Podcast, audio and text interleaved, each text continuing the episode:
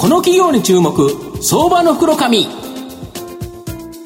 のコーナーは企業のデジタルトランスフォーメーションを支援する IT サービスのトップランナーパシフィックネットの提供を財産ネットの制作協力でお送りします。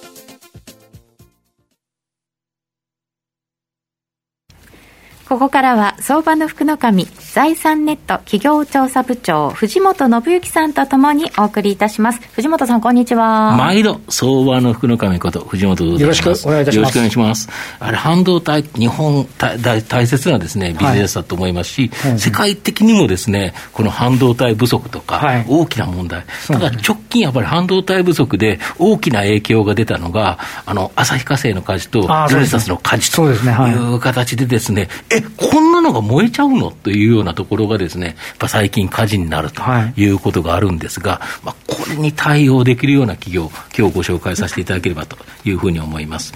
今日紹介させていただきますのが、証券コード1909、東証一部上場、日本ドライケミカル代表取締役社長の遠山栄一さんにお越しいただいてます。遠山さん、よろしくお願いします。はい、よろしくお願いします。よろしくお願いいたします。日本ドライケミカルは東証一部に上場しておりまして、現在株価1785円、1単位18万円弱で買えるという形になります。本社は東京都北区 JR 田端駅近くにあり、1955年に消火器などの販売、製造を、えー、なりわいにですね、創業したという形になります。で、えー、各種防災設備の設計、施工、消火器及びですね、消防自動車などの製造、そしてそれらのメンテナンスを行っている総合防災企業という形になります。あのー豊山社長、御社はこの火災報知から消火までをですね、カバーする、まあ、最強のですね、防災プロフェッショナルということだそうなんですけど、具体的にはですね、どんな製品、製造されてるんでしょうか？はい。えー、まずあの建物、うん、構築物、工場、プラント、まあ、そういうところには必ず消火設備、うんはい、あるいは自家砲設備、これは煙、熱を感知して放置するという設備ですが、これは絶対必要でございます。うん、法律で決まってるんですよね。はい、もうこれは法律で決まってます。消防法17条という法律で決まって、これは設置義務があります。そういう消火設備、そして自家砲設備ですね、そういうものもエンジニアリング、デザイン計画して、まあ、施工する。うん、そういうことと、そして、うん、消火器、はい、で弊社の特徴は、うん、あ消火器の容器をアルミで作っています、うん、これはあの非常に軽い消火器になりますので、まあ、消火器は非常に操作性が重要でございます、そういう軽い消火器を作っております。ます。先ほどあれですね、はい、一緒に写真撮った時に、消火器を手に持ってやったんですけど、はい、あれ軽いですよね、はい、あれ大体1キロもないんですよね、はい、我々が今これから開発しようとしているものは、うん、住宅用消火器、うん、まあ、業界でおそらく一番軽い消火器になりますが、うん、やはり消火器っていうのは、一番手元にあって、初期消火の、まあ、担い手を、担ぐものでございます、うん、えー、軽くなければいけません、そういう意味でですね、私どもの消火器の特徴は、まあ、軽い消火器、ということで、あのこう市場に出させていただいております、そしてそれから我々は消防自動車も、かやっておりまして、まあ、そういう意味では、えー、カバレッジは、まあ、業界の中で一番広い、総合防災企業というふうに自負してございます。なるほど、はいえー、今ですね、やはり ESG、環境、社会、企業統治、これが企業経営者にとって、まあ、非常に大きな重要課題になっていると思うんですが、世界的なですね、化学物質の規制強化がある中で、御社は各種消火薬剤の開発、そしてそれらを用いた防災製品、防災システムの開発を進めていて、まあ、これが他社との大きな差別化につながりそうだとか。はいあの、ありがとうございます。まさにそういうところでですね、うん、まあ、日本ドライケミカル、ドライケミカルの名称の、うんうん、まあ、源は、うん、えー粉末薬剤。なるほどドライで乾いた。はいそうでございます、粉末薬剤が。液体じゃない、ということですよね、そうですね、うえそこからスタートした会社でございます、そして今おっしゃった、あ化学物質の規制強化、えこれについては現在どんどんその環境に対するアウェアネスが、あどんどんどんどんこう世界全体規模で広がっております、えそして我々消化泡薬剤に使っている原料となっている有機フッ素化合物、はい、えこれも大きな環境問題を提起しているのが現状でございます、うん、まあ、環境問題は、うん、あ後から出てくる、うんうんうん、当時はその当時は非常に有利便利なもので有効なものであったが、うん、環境問題が後から出てくる、こういうところが、まあ、環境問題の、まあその難しさだと思っております、で我々はこういった泡消化薬剤についてもですね、現在問題となっている PFOS、あるいは P4 というう環境汚染物質を使わない、えー、きれいな泡消化薬剤を開発してございまして、私どもの商品名の中で、まあ、グリーンアルコーエースというものがあるんでございますが、これは PFOS、P4 も入っていない、え非常に環境に優しいものでございます。まあ、こういった形の有機フッ素化合物を対応した薬剤も持っておりますし、あるいはまたこれからですね、フッ素をも全く有しない消化のための薬剤、こういうものも開発していこうと思ってございます。はい、なるほど。そうすると、まあ、あの、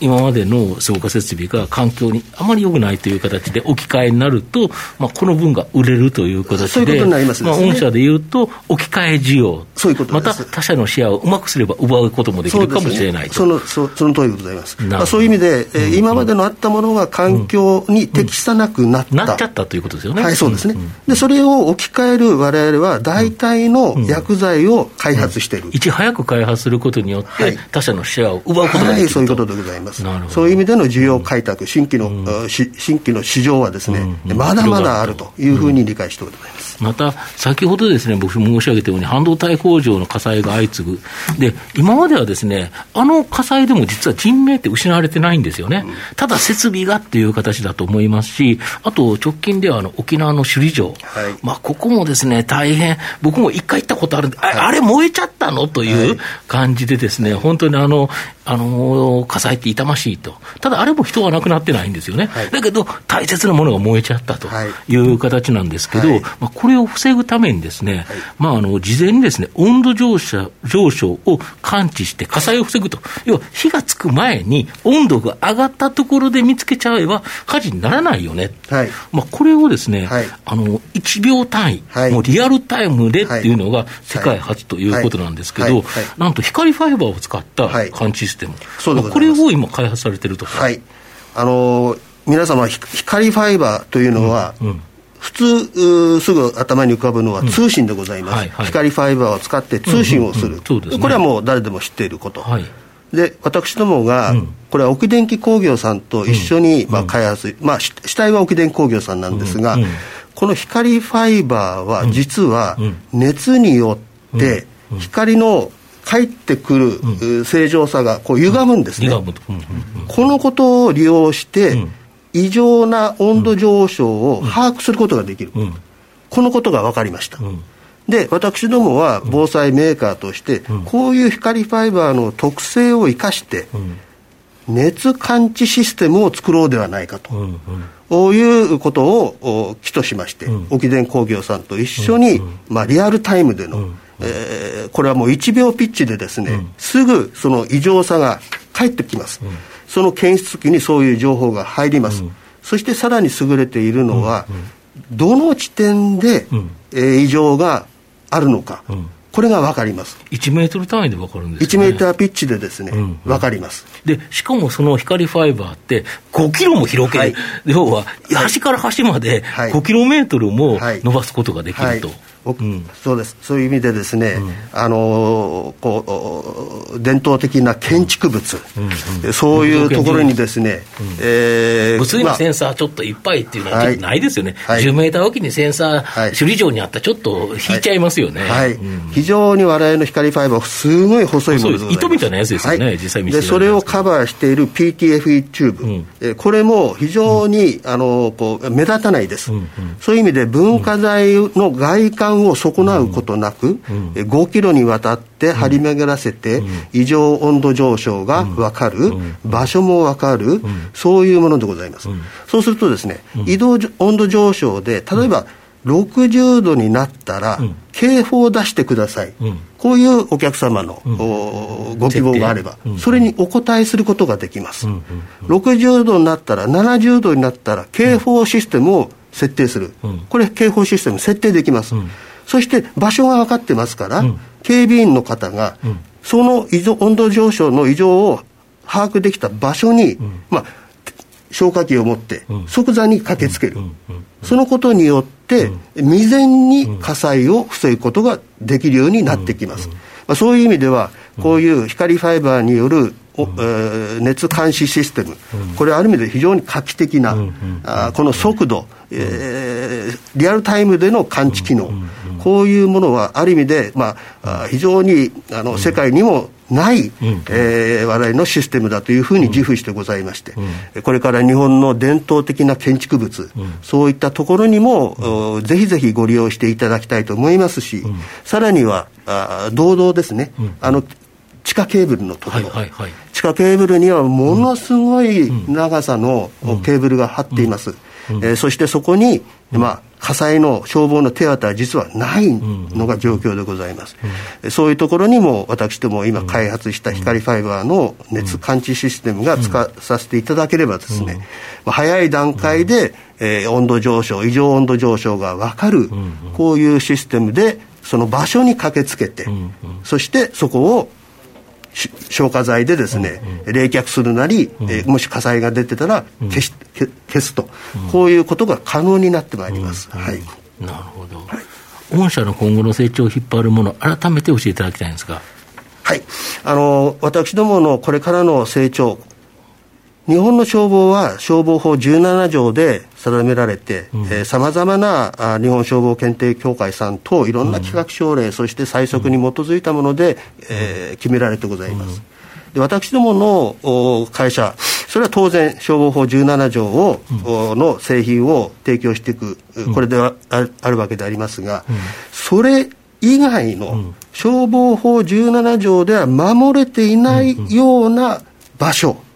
そこに消防の手を差し伸べる、このことが非常に大切だと思っています、先ほど藤本さんの方からお話ございましたように、半導体さんの工場、この工場の消火設備は当然ありますが、じゃ生産ラインの近くのところでですね、温度上昇の異常さが分かればもっといいです。もっと安心安全が、質の向上が高まります。我々はそういうシステムをお客様に提供することによって、システム、機器を提供することによって、その生産ラインの安心安全をより一段高いところで守ってあげる。その意味でですね、消防法17条だけの世界ではなく、うんうん。うん、消防法17条を超えた、そこに新たな市場を見つけます。なるほど、人の命を守るっていうのが消防法17条だけど、うん。うん、当然、人の命は当然大切だけど、うん、プラスやっぱり半導体の製造工場なんて、はい、この設備を守らないと、はい、もう全世界止まっちゃうよと、はい、えらいことになるよ、これを守るためっていうことですよね。そういうことですね。はいその意味では、ますますそのそういうところに、われわれ防災機器メーカーがですね、うん、えー、着目して、うん、えー、安心安全の、うん、まあ、二重にも三重にも、そのカバーを、カーテン、そ構築していくと、こういうことが絶対必要でございまして、えー、そのことが、まあ、社会貢献につながっていく。まあ、ひいては日本ドライケミカルの成長につながる、はい、そういうことでございますね。はい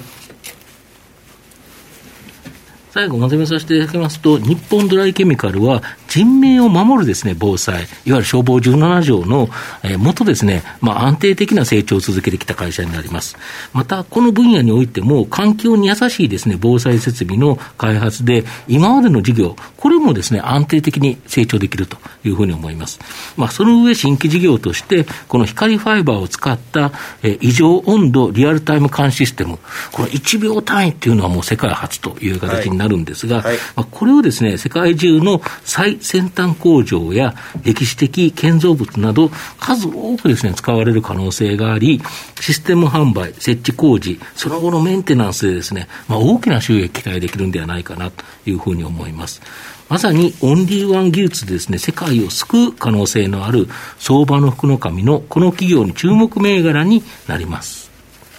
今日は証券コード1909東証一部上場日本ドライケミカル代表取締役社長の遠山栄一さんにお越しいただきました。遠山さんどうもありがとうございました。はいどうもありがとうございました。藤本さん今日もありがとうございました。企業のデジタルトランスフォーメーションを支援する IT サービスのトップランナー、東証2部、証券コード3021パシフィックネットは、パソコンの調達、設定、運用管理からクラウドサービスの導入まで、企業のデジタルトランスフォーメーションをサブスクリプションで支援する信頼のパートナーです。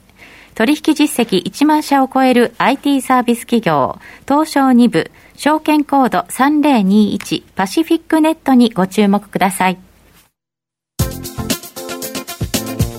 この企業に注目、相場の袋紙。